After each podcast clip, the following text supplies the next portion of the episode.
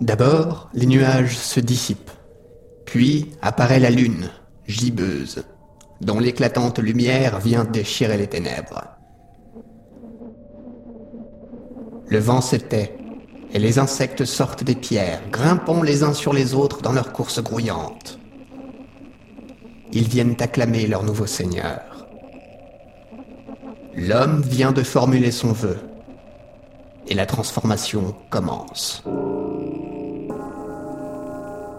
Il a les yeux fermés. Des larmes se répandent sur ses joues et viennent mourir à ses lèvres. Bousculé par les ombres qui déjà l'encerclent dans une sardane épileptique, il tombe.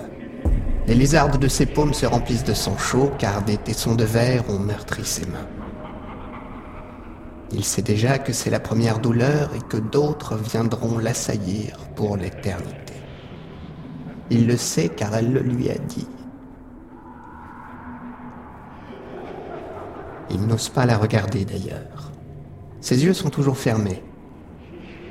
Il prend maintenant conscience de ce qu'il devient.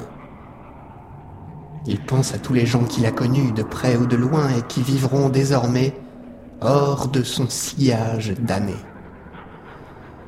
Jamais il ne saura s'il était né sous le mauvais astre, mais maintenant, ça n'a plus aucune espèce d'importance.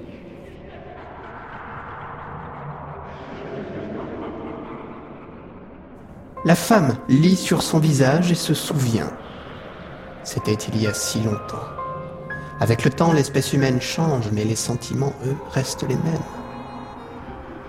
Elle n'éprouve aucune compassion pour lui.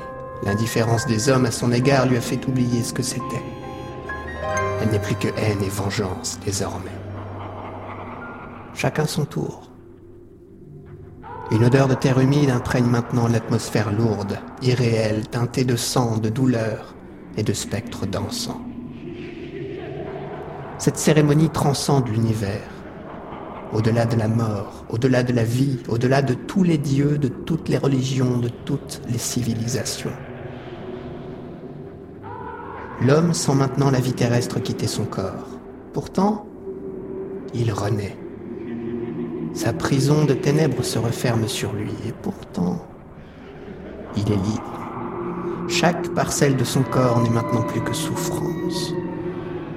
Mais c'est pour lui le nirvana. La femme pleure d'extase tandis qu'elle s'élève vers le ciel en crachant sur le monde auquel elle n'a que trop vécu. Et les ombres dansantes se replient comme du papier froissé dans une cacophonie exaltée.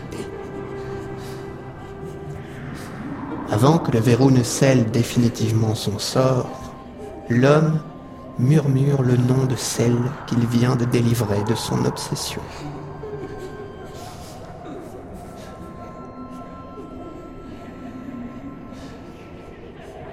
Un nouveau cycle vient de s'amorcer.